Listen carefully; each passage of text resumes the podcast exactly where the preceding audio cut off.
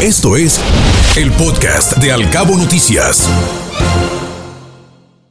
Como cada mañana de martes, los saludamos con tanto gusto, Químico Guerra. ¿Cómo le va? Muy buenos días. Un placer escucharle. ¿Qué tal? Una hora, Guillermo, también para mí un gran gusto. Pero fíjense con una noticia con que nos amanecemos hoy alarmante, es algo que quiero comentar con ustedes porque pues nos afecta directamente, pero también todos los años, ¿no? Fíjense que se cambian, es un, eh, una noticia de ayer en la tarde, la estaba yo leyendo eh, ya prácticamente como a las seis de la tarde, está fresquecita, se cambian las proyecciones sobre el aumento del nivel del mar. Científicos de la Universidad de California en Irvine, encabezados por el doctor Eric Riñó, glaciólogo, publicaron ayer en la Academia de Ciencias de los Estados Unidos, Navarra Guillermo, un nuevo estudio que con ayuda satelital evidencia que el glaciar Peterman es uno de los glaciares más grandes del planeta, uno de los más grandes de Groenlandia, desde luego, eh, se ha modificado peligrosamente, donde las aguas cálidas, el agua que está aumentando de temperatura, tallaron una gran caverna de 200 metros de diámetro. Es más alta, es más grande, digamos, esta caverna que la torre latinoamericana de la Ciudad de México. Para que hagamos una idea. Imagínense estar parados en el Palacio de Bellas Artes, ¿no? Y ver, enfrente la torre, ¿verdad? Que se ve, ¿no?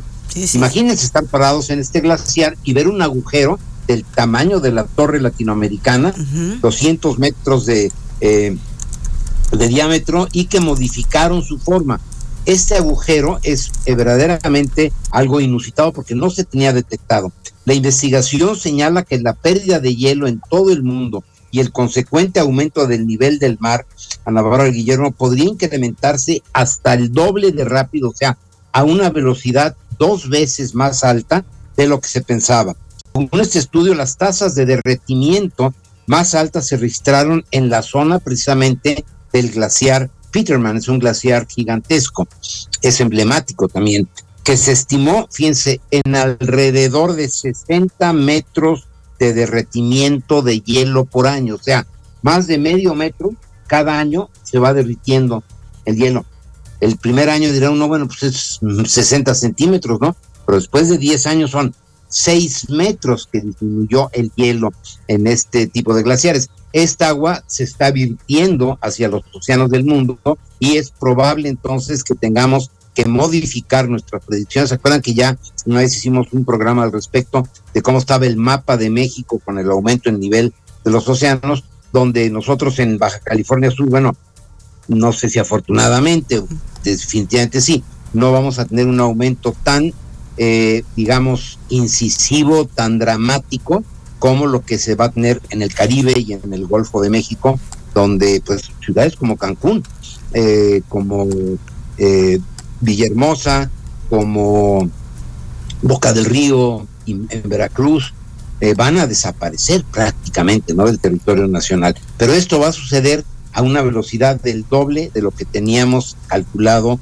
hasta ayer, que se publicó ayer lunes, que se publicó este artículo arbitrado por este equipo del doctor Eric Riño de la Universidad de California en Irvine, Ana Bárbara Guillermo.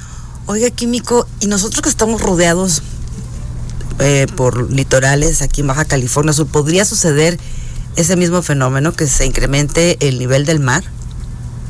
Sí, sí, va a suceder, desde luego, bueno, aumenta en todo el planeta, ¿no? Pero hay sitios en donde va a ser mucho más evidente. Ah, nosotros tenemos la fortuna de que estamos eh, pues eh, bañados por la corriente de Humboldt. La corriente de Humboldt es una corriente fría, es una corriente eh, marina fría que cuando se calienta se presenta el fenómeno del niño. Por cierto, déjenme decirles que ya tenemos el calendario, bueno, no el calendario exacto, pero el número probable de huracanes entre 16 y 26 este año y tenemos una actividad del niño incrementada que pues, estuvo prácticamente ausente los últimos tres años, ¿no? Tuvimos una niña de tres años, pero con nosotros el nivel del mar va a ser menos incisivo, porque además recordemos que nuestra eh, nuestro estado es, montañoso, no son eh, pues es, escarpado, tenemos eh, bastantes elevaciones, etcétera.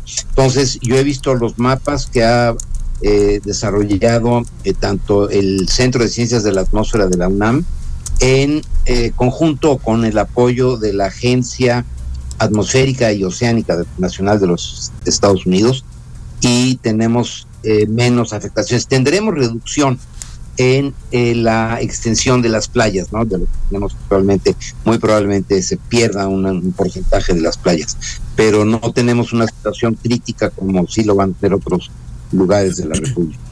Químico, y sobre esto preguntarle cuál sería el papel en este sentido por parte de nosotros como ciudadanos, qué papel jugamos y cómo podemos hacerlo de manera activa y positiva. De dos maneras. Primero, estar enterados, ocuparse, ¿verdad? No solamente preocuparse, es revisar información. Hoy en día tienen un acceso, Guillermo, a información eh, pues inmediata, extraordinaria. Debe ser información cierta, validada, ¿no? Yo recomiendo a todos los que están escuchando que cuando googleen algo que quieran investigar, hay un nuevo, eh, una nueva plataforma, una nueva reciente plataforma que se llama Google Académico. No solamente googlearlo con Google, sino buscar Google Académico. Y esta es una eh, plataforma de Google que eh, publica información arbitrada, validada y ya para un uso, digamos, más serio, ¿no? Que simplemente la noticia estridente. Entonces, ese es el primer paso. Y el segundo paso, exigirle a nuestras autoridades, ¿no? Que México debe hacer su contribución para reducir la emisión de gases de efecto invernadero. Todas las termoeléctricas que quemen combustóleo están incrementando el nivel del mar, están poniendo en riesgo a ciudades completas. Y vaya que sí, porque hace unos momentos platicábamos justamente de lo que revelaba la doctora Jacqueline Valenzuela, se la conoce, y, la directora operativa del Centro de Energías Renovables y Calidad Ambiental, y ella mencionaba que en La Paz están presentando altos niveles de contaminación y uno de los principales factores justamente es la termoeléctrica químico. No, eso es definitivo, desde ese año lo venimos diciendo. Claro y respeto mucho a la doctora Valenzuela, con Jackie hemos hecho trabajo juntos, ¿no? Y seguimos trabajando juntos. Y ella ha estado muy, muy presente y con seriedad, ¿no? Viendo los índices de contaminación. Hombre, en, en La Paz nos preocupemos de la contaminación del aire, no debería de ser, ¿no? Y es este concepto, ¿verdad? De que con tal de, pues, cumplir ciertas ideas eh, de algunas personas, se pone en riesgo a la naturaleza y eso, eso no se ¿no? Deberíamos tener un aire perfectamente limpio.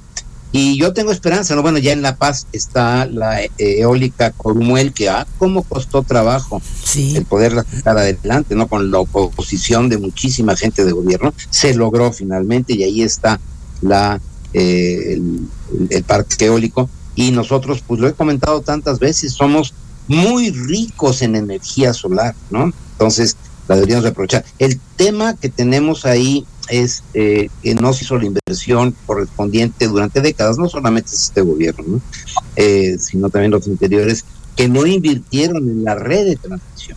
O sea, tenemos, podremos tener los camiones que transporten la energía, pero no tenemos las carreteras, que son las líneas de transmisión.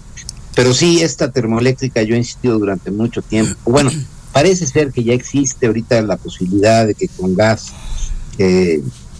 con gas natural, una empresa que se llama New Fortress, que tiene ya una licitación ganada con la Comisión Federal de Electricidad. Bueno, creo que no la licitaron, se la asignaron, pero en fin, ahí tenemos algo de esperanza, ¿no? Pero sí, es un tema que yo quiero eh, resaltar porque pues ahí están, nos están avisando, está, está pintado en la pared lo que va a suceder, ¿no? Y no lo queremos ver. Esa eh, que pues es ya eh, obsoleto, inoperante, contaminante que opera precisamente la, la, Comisión Federal de Electricidad, pues es que francamente le está haciendo un gran daño al medio ambiente. Como al señor Bartlett no le preocupa en nada, en nada esta situación. Se ha burlado. Él se ha burlado francamente de las energías renovables, ha declarado en público. ¿Y qué la energía fotovoltaica cuando pasa una nube y no hay sol? ¿Qué pasa? No se genera electricidad burro, ¿no? Porque sabe que perfectamente existe. Digo, no por algo los españoles, los alemanes en California, ahora en Texas, eh, se tienen en Inglaterra, en el Mar del Norte, Dinamarca, ¿no? ¿Qué son tontos? ¿Serán los daneses, los ingleses, los alemanes, los españoles, los norteamericanos o qué?